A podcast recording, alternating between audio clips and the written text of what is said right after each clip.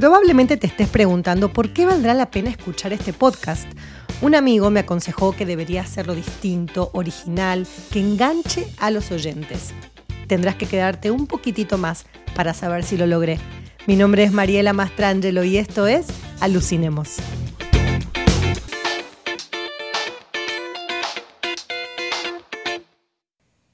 Si se emocionaron al leer el título del episodio de hoy es porque son fans de la serie de Black Mirror. Yo soy fan y les voy a hablar de la nueva temporada que se acaba de estrenar en Netflix, pero primero les quiero recomendar una película.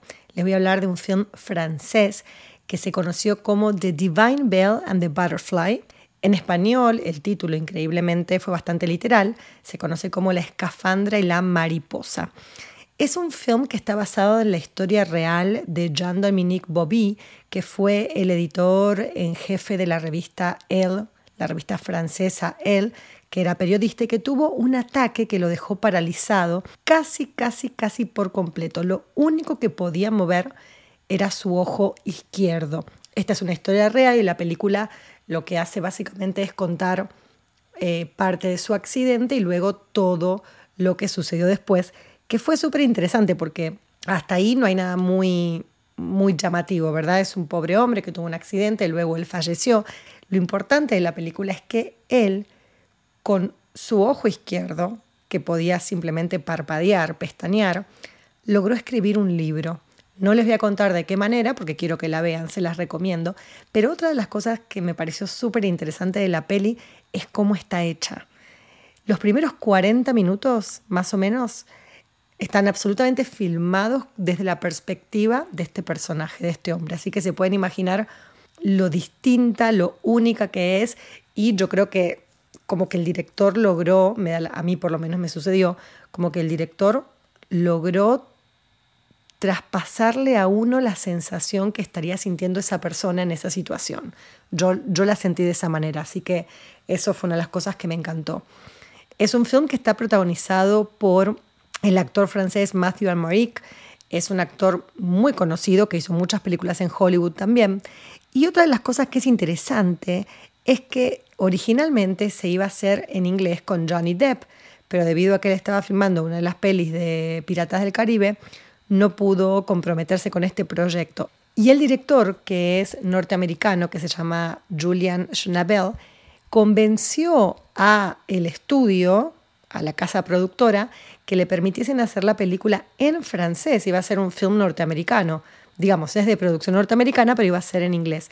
Convenció al estudio que le den ese permiso, contrató a este actor francés que es buenísimo, Matthew Almaric, y él mismo, el director, Julian, aprendió francés para poder dirigirla porque se hizo con un, con un crew, con un equipo técnico francés. De hecho, la filmaron en el mismo hospital donde estuvo internado durante mucho tiempo este, este hombre, este periodista que en 1997 falleció. No recuerdo haber visto algo tan especial como esta peli, así que se las recomiendo un montón. La pueden encontrar en Amazon. En Estados Unidos está en Amazon para rentar, no cuesta mucho, la pueden ver, creo que vale la pena la inversión. Siempre les cuento si hubo o no nominaciones. Como les dije anteriormente, eso no necesariamente es sinónimo de que una película esté buena, pero en este caso eh, sí, hubo cuatro nominaciones al Oscar y fueron bastante técnicas. Cinematografía, que tiene que ver con la luz, eh, dirección, edición, sonido, o sea, porque cuando la vean se van a dar cuenta y van a entender por qué estuvo nominada en estas categorías eh, tan específicas y tan técnicas. Estaba viendo una entrevista sobre esta película justamente donde el actor, Matthew, el francés, contaba, que también esto lo van a entender luego de que la vean, contaba cómo la hicieron en todas esas escenas en que obviamente está la perspectiva de él, ¿no?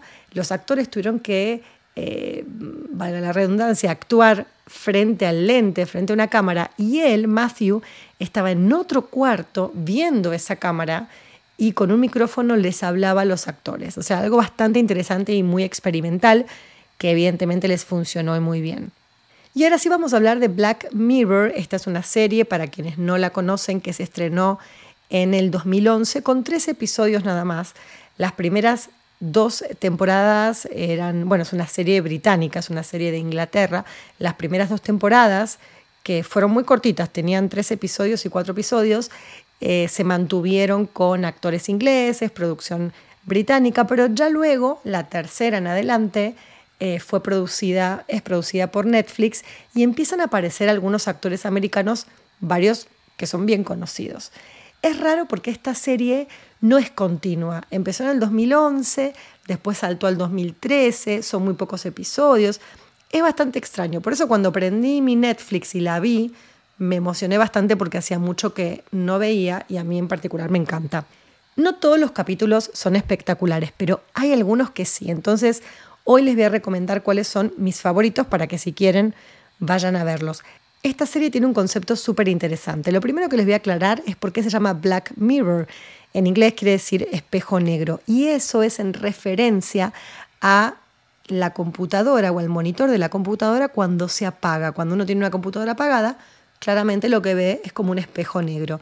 Y esta serie tiene como concepto contar historias que son bastante extremas, en donde la tecnología de alguna manera es la protagonista principal. Son capítulos cortos, hay algunos de una hora, 40 minutos, y ninguno tiene que ver con el otro, o sea que son absolutamente independientes. De la primera temporada, a mí me gustó mucho el primer capítulo que se llamó The National Anthem, o sea, el himno nacional. Este, este capítulo cuando me acuerdo que hablé con gente, tuvo opiniones sumamente encontradas. Hubo personas que lo odiaron y otros que lo amaron. Bueno, yo estoy en ese grupo. A mí me gustó muchísimo. Se trata sobre el primer ministro de Inglaterra y lo que tiene que hacer para salvar la vida de una, una niña de la realeza que está secuestrada y amenazada de muerte. Me pareció interesantísimo. Por supuesto, es como bastante, digamos que es bastante extremo, pero me parece que es porque querían contar algo, eh, querían causar ese efecto y creo que es adrede. En esa misma temporada, el tercer capítulo me encantó, se llama The Entire History of You, la, la, historia completa de ti, digamos que se podría llamar, o de vos. Eh, y, está muy buena la premisa. Dice, ¿qué pasaría si todos tuviésemos acceso a un implante de memoria que grabase todo lo que hacemos, vemos y escuchamos? Quiere decir que nunca olvidarías un rostro. Pero esto es realmente bueno. Hasta ahí se las dejo para que la vean, me gustó muchísimo. De la segunda temporada les recomiendo The White Bear, el oso blanco. Es una mujer que se despierta en un lugar que no conoce y que se cruza con muchísimas personas y ninguna les quiere quieren hablar con ella ni, ni nada. Y hay un secreto y hay un motivo, así que ahí se los dejo para que la vean.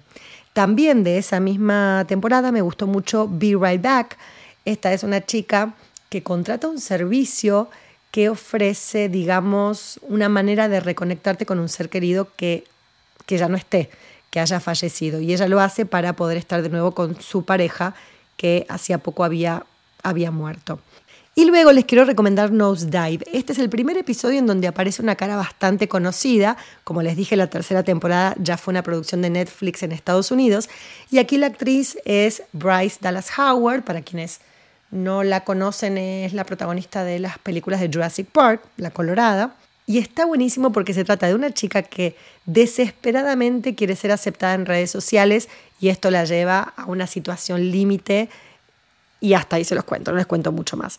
Y luego otra que me gustó mucho de, de, la cuarta temporada se llama Crocodile, cocodrilo. Este es un agente de seguros que tiene que investigar un accidente como un accidente menor, pero que se encuentra con algo mucho más grande. Ahora bien, la nueva temporada que tiene cinco capítulos, el primero es con Salma Hayek y Annie Murphy, me gustó bastante, no me enloqueció, pero me gustó bastante. El segundo también me gustó, que se llama Loke Henry, pero el que más me gustó de todos fue el tercero, que se llama Beyond the Sea. Y ese capítulo eh, tiene como protagonistas a Aaron Paul, que es el actor de Breaking Bad, y a Josh Harnett, que probablemente lo conozcan por la peli Bird Harbor. Él había desaparecido, hace mucho que no hace nada, pero bueno, ahora regresó con este capítulo. Lo único que les voy a adelantar es que se trata de dos astronautas que comparten una misión de seis años en el espacio y que tienen manera de a la misma vez estar presentes en la Tierra. De verdad que está muy bueno, Beyond the Sea. Eh, los demás me gustaron, pero no me encantaron. Este en particular fue el que más me gustó de esta temporada. Me despido por hoy, les dejo entonces nuevos capítulos de Black Mirror, recomendaciones también de los viejos que están muy buenos y que pueden encontrar en Netflix, y la película francesa de Divine Bell and the Butterfly, una de mis top, top, top, así que no dejen de verla y luego cualquier cosa por supuesto me comentan en redes sociales. Hasta la próxima.